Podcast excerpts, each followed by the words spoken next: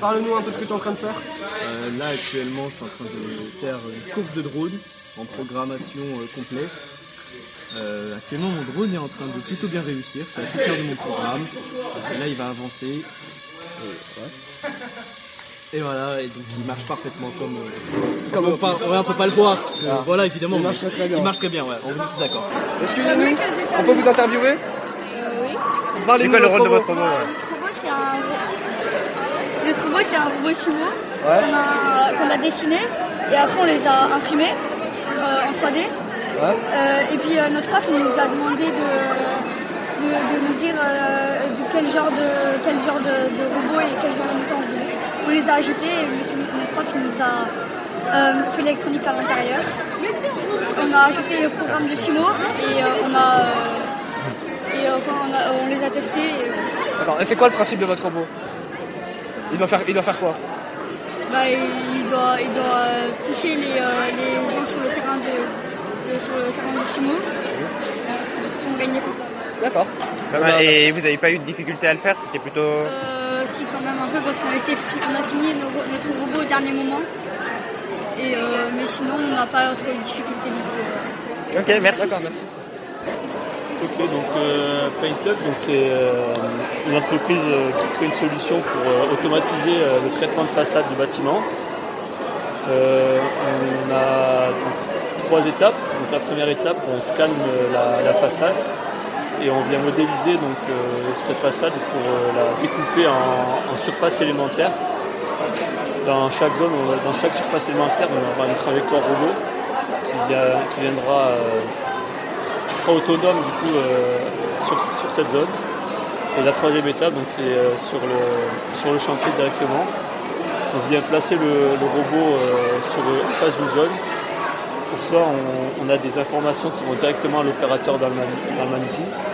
Et une fois qu'il est placé, donc le robot est autonome, il fait son traitement en façade, donc soit peinture, perçage ou, ou décapage sur la, sur la surface. Et une fois que la, la surface est terminée, on, on vient l'amener à une autre zone. Donc ça permet d'être euh, plus rapide que, que les moyens traditionnels. Euh, plus sécurisé parce qu'il n'y a pas d'échafaudage, pas de personnes qui travaillent en, en hauteur. Et euh, c'est plus rapide. Donc c'est moins dangereux du coup aussi. Ouais, c'est moins dangereux parce que ouais, c'est la première cause de, de mortalité. Donc euh, c'est dans le BTP, c'est les chutes de hauteur. Et là, vu qu'il n'y a besoin que d'une seule personne qui, euh, pilotera le, chariot rotatif télescopique, ça, réduit donc le nombre de personnes en hauteur et ça permet de moins de personnes aussi euh, peut-être à travailler sur le bâtiment. Il y a une euh, tourelle ici, une tourelle laser qui permet de suivre en permanence la position du robot et qui a une précision, du coup une précision de- d'environ un centimètre euh, sur la surface totale de, la, de- de la façade. Merci. Et du coup, on aimerait vous poser quelques questions sur le, sur le challenge. Euh, Qu'est-ce qui vous a donné l'envie de créer ce challenge? Alors, ce qui nous a donné l'envie de créer le challenge, c'est euh, déjà de donner envie aux élèves de trouver un peu plus de sens euh, dans les projets qu'on fait en classe. Quand on fabrique un robot, quand on programme un robot, souvent on s'est rendu compte que le fait de le programmer et de le laisser en classe, ce robot, de ne pas faire grand chose avec, c'était un petit peu frustrant et ça avait aussi, euh, ça manquait de sens. Donc l'idée c'est aussi de faire quelque chose avec ce robot. Le robot c'est un objet d'étude, c'est-à-dire qu'on le, on le conçoit, on le fabrique, on le programme. Mais en général, nous, en France, en tout cas au collège Colette, ben, on s'arrêtait là. Et le cours, il s'arrêtait sur un robot, puis on savait pas vraiment quoi en faire. Donc l'idée, c'est de dire, ben, on fait un concours, on invite des gens, et on va aussi, avec ce robot-là, affronter d'autres équipes et voir euh, si le nôtre est plus performant, etc. Et c'est quoi vos espérances aussi pour ce challenge? Alors, l'objectif, c'est déjà euh, que les filles s'intéressent davantage à cette, euh, à cette discipline, la science, la robotique et la programmation, parce qu'on s'est rendu compte que nous, on avait beaucoup moins de filles dans nos équipes que dans les collèges des autres régions qui ont aussi ce genre de rencontres. Donc l'idée, c'est déjà de se faire plaisir, garçons-filles, mais aussi de faire comprendre aussi aux filles que euh, leur place, euh, elle est là aussi au milieu des projets de, des projets de robotique et de science. Voilà. La deuxième chose, c'est aussi d'apporter un petit peu de, de fun, avoir une journée sympa avec des collèges différents, des gens qui ne se connaissent pas, des élèves, et puis aussi d'inviter des collèges étrangers, enfin ou des collèges d'autres régions. L'idée, c'est aussi, de- par le projet de science, d'essayer de créer une espèce de, vecteur de cohésion sociale, comme ça, avec de l'ouverture culturelle, sociale entre des gamins d'un collège qui est le collège Colette, d'autres gamins d'autres collèges qui ne sont pas forcément de la même région, pas forcément du même pays, voilà. Et de se rencontrer sur un projet commun, et puis d'essayer de, voilà, d'enrichir les échanges et, et les rencontres autour du projet commun, la robotique. Est-ce que vous êtes content du résultat de ce projet? Oui, on est très content. Alors on n'est pas, on a encore beaucoup de choses à améliorer au niveau de l'organisation, au niveau de l'enregistrement des équipes et de la préparation de l'événement. Mais on est très content parce qu'en fait, ça plaît aux jeunes. Ça ressemble à quelque chose qui, est très encourageant.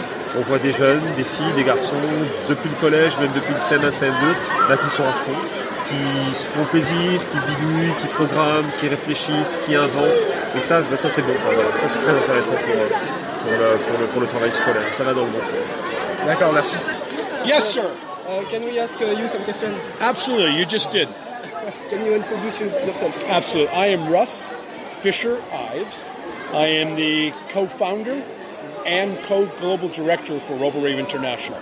Okay. Uh, why did you create this challenge We started in 2001 in New Mexico with 25 high school students 18 years ago.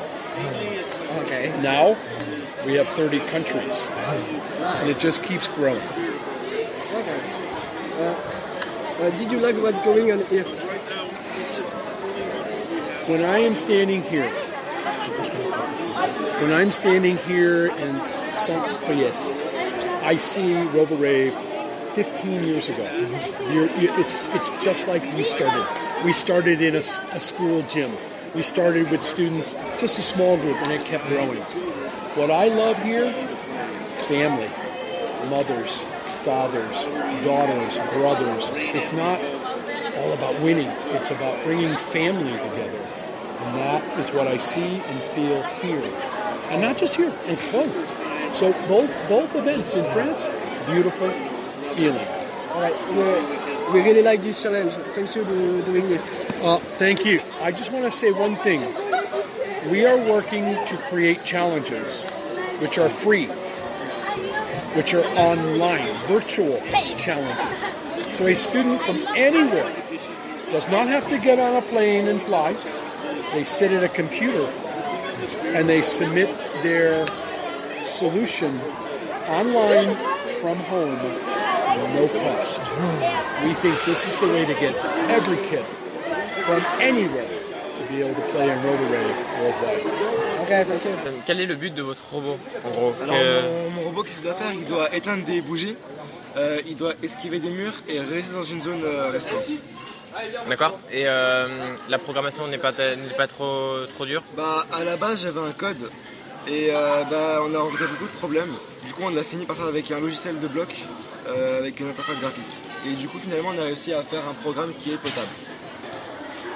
Alors euh, bonjour, moi je m'appelle donc euh, Philippe Grandjean, je suis ingénieur donc, à l'Observatoire de Lyon où je suis responsable du pôle drone de l'Observatoire. Donc on travaille principalement sur les risques naturels.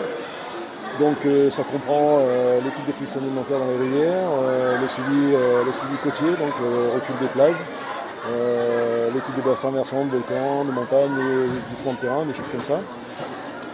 Voilà, principalement. Et puis donc on travaille avec des vecteurs qui sont des drones, euh, qui sont euh, équipés de différents capteurs, euh, qui vont de- du capteur optique classique au capteur LIDAR, multispectral, hyperspectral, voire des capteurs de plus RFID comme voilà. C'est difficile à mettre en place? Non, c'est enfin, toujours délicat. Le, problème majeur sur les drones, c'est euh, de miniaturiser le capteur de façon à pouvoir voler le plus longtemps possible et, pouvoir réussir à l'intégrer. Ça a été euh, le problème au départ parce que les capteurs n'étaient pas dimensionnés pour, être montés sur des drones. Euh, maintenant, les constructeurs de capteurs ont bien compris qu'il y avait un intérêt à miniaturiser leurs leurs produits et donc on trouve beaucoup plus facilement de- des capteurs faciles à intégrer sur les drones. Mais sinon, ça, ça vous intéresse de travailler ici, de, ben, votre. euh, on est universitaire, donc le but euh, c'est de, montrer un peu euh, ce qu'on peut faire, qu'on peut faire plus tard, après, après, après le lycée, et, et de l'intérêt de la recherche. quoi. On est toujours prêts à aller montrer ce qu'on fait, c'est le but du jeu.